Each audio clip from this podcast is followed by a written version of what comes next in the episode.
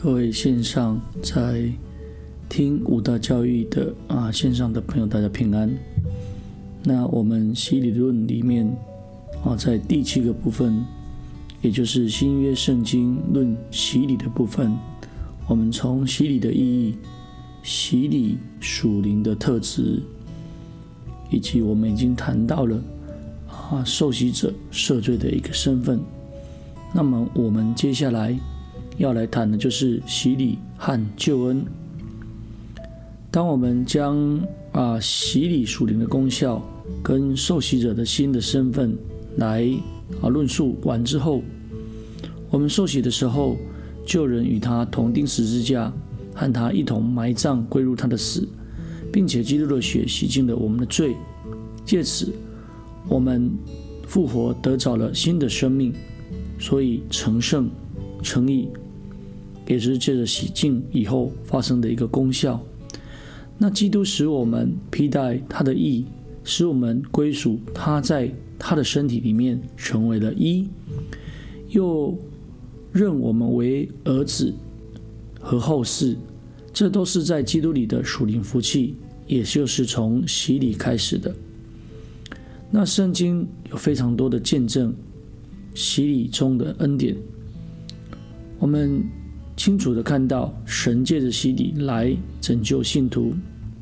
那么在本段里面，我们会来谈谈主耶稣的教训和新约教会的教义，来探讨洗礼在信徒的救恩上所占的一个地位。第一个部分，洗礼啊是主耶稣对救恩的一个应许。主耶稣将大使命交付门徒，吩咐他们说。你们往普天下去，传福音给万民听。信而受洗的必然得救，不信的必被定罪。人对于得救的福音回应，包括了相信和受洗，而其结果就是得救。换句话说，耶稣基督应许每一个相信福音又受洗的，将得着救恩。耶稣把受洗跟每一个人的得救摆在一起，再再的让我们知道两者。有清楚直接的一个关系。那么，在马可福音的十六章十六节里面，很多人根据十六节的后半段，认为人必被定罪，并非是因为不受洗。那这句话好像是在说，洗礼并不决定一个人的得救或定罪。但是，此节的后半段省略了洗礼，却更表明了相信和受洗。有紧密的关系，或者可以从对观的部分来看出，人受洗的前提是相信。相反的，一个人若是不信，就不会受洗。面对主的福音，人只有两个选择，就是信而受洗，或是不信。一个真信徒不会拒绝受洗，或者是觉得没有受洗的一个必要。既然受洗跟相信是连接的，那么单是洗礼。也不能确定一个人得救，必须要有这个确信来随着。那在另外一个部部分，要得救必须要受洗，因这跟一个人的信有直接性的一个关系。除此以外，主应许救恩啊给那些信的受洗的人，这更强调了洗礼和救恩的关系，因为基督亲自指定洗礼为进入得救门路的必要步骤。第二个部分，洗礼是进入神的国。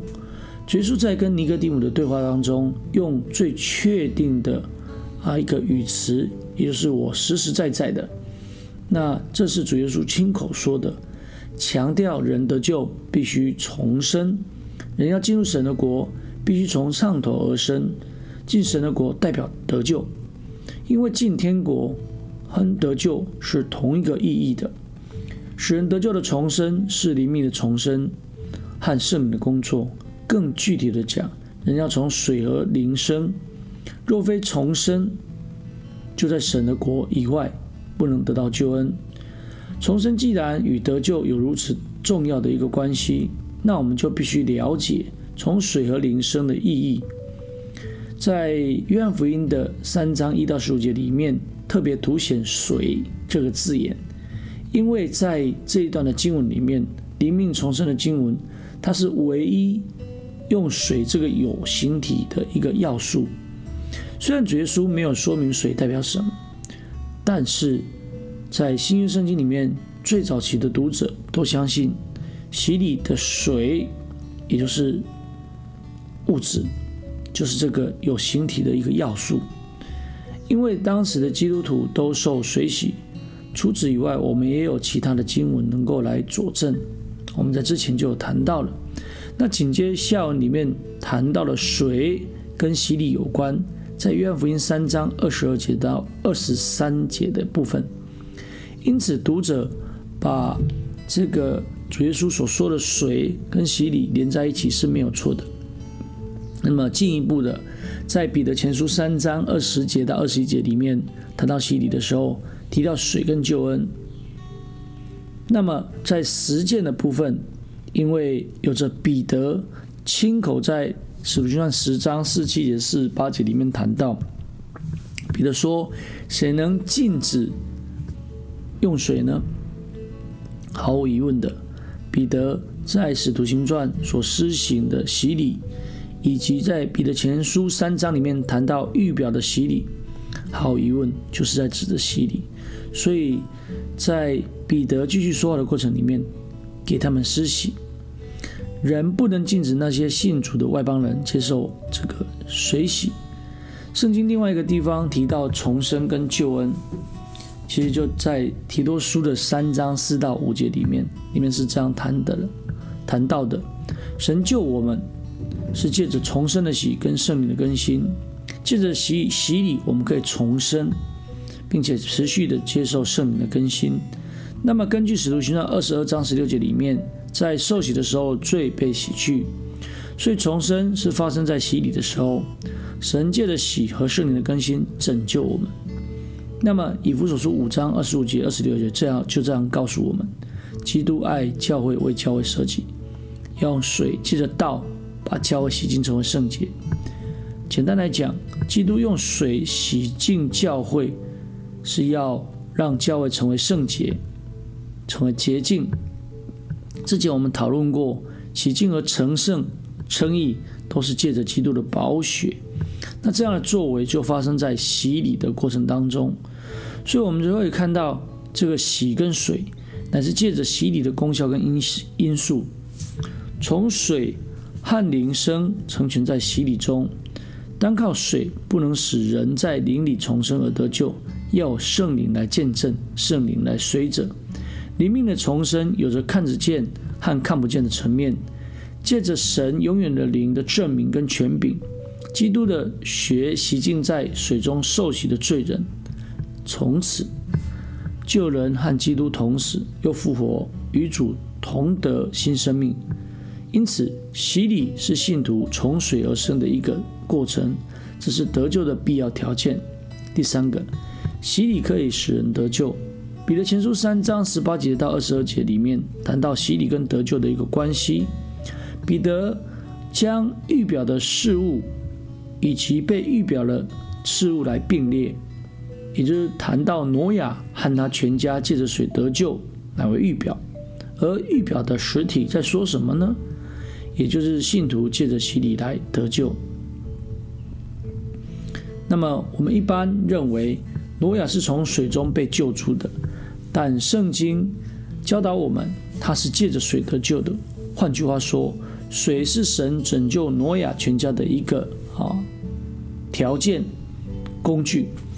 那这个发生在旧约时期，成为今天救恩的预表。挪亚的得救跟基督的得救如何能够并行呢？正如挪亚借着水，那么彼得这样论述：我们是借着洗礼得救。水正是这两件事情的共同的因素。洗礼不只是浸在水里，洗礼拯救我们，也不是水有洗净的能力。这洗礼不在乎除掉肉体的污秽，只求在神面前无愧的良心。洗礼拯救的功效在于良心的洗净，这功效是靠基督的宝血在洗礼的时候洗净我们。因此，圣经教导洗礼可以拯救我们。所以彼得。也透过这个经文来教导我们，洗礼救我们是接着基督耶稣的复活，基督的复活成就了洗礼的功效，基督成了永远赎罪的事情，便用自己的血为我们进入天上，到神的面前。因为他的复活，他的血现今能洗净我们的良心。不仅如此，我们受洗归入基督，也与他一同复活，领受新的生命。因此，我们之所以能够洗礼得到救恩，是因着基督的复活。那么，我们从使徒行传里面就可以看到一些事迹。我们借着使徒行传的发生的事情来证明，必须要受洗。在许多归主的记载里面，我们看到使徒急切的吩咐施洗，而信徒也立刻受洗，表示洗礼与个人得救有不可分割的一个关系。耶路撒冷的群众因圣灵大大的浇灌而来聚集，他们听到使徒传讲耶稣是主是基督，觉得扎心，他们就问使徒：“我们当怎么行？”这时候老大哥彼得就跳出来说话。你们个人要悔改，奉耶稣基督的名受洗，叫你们的罪得赦，就必领受所赐的圣灵。那一天，有三千人来接受了洗礼。那这个问题就关乎了得救，因为彼得引用约尔书经文里面提到，末日圣灵浇灌的日子就是拯救的日子。所以属像二章二十一节里面谈到，当那时候，凡求告主名的，就必得救。当众人听到使徒们说他们钉在十字架的耶稣是主是基督的时候，他们就急切的想要知道如何行。所以彼得就告诉他们，要得救，必须要悔改；要得救，必须要奉耶稣基督的名来洗礼，罪可才可以得到赦免。所以求告主名，不只是口头的承认，必须要行为上，也就是受洗归入主的名，使罪得赦，而悔改。奉耶稣的基督的名受洗是得救重要的第一个步骤。神的使者向哥尼流来说话，只是叫他去找彼得。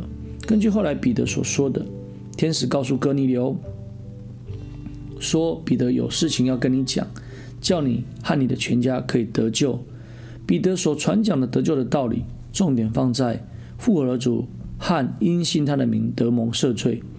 彼得正说的时候，圣灵降在一切听到的人的身上。彼得看到了神明显拣选的外邦人，就吩咐他们奉主的名受洗。洗礼和彼得所传的得救的道理和赦罪有很重要的一个关系，而受洗也与相信耶稣基督有直接的关联。圣经甚至没有明文记载他们相信主耶稣，但是他们受洗的事实已足以证明他们相信。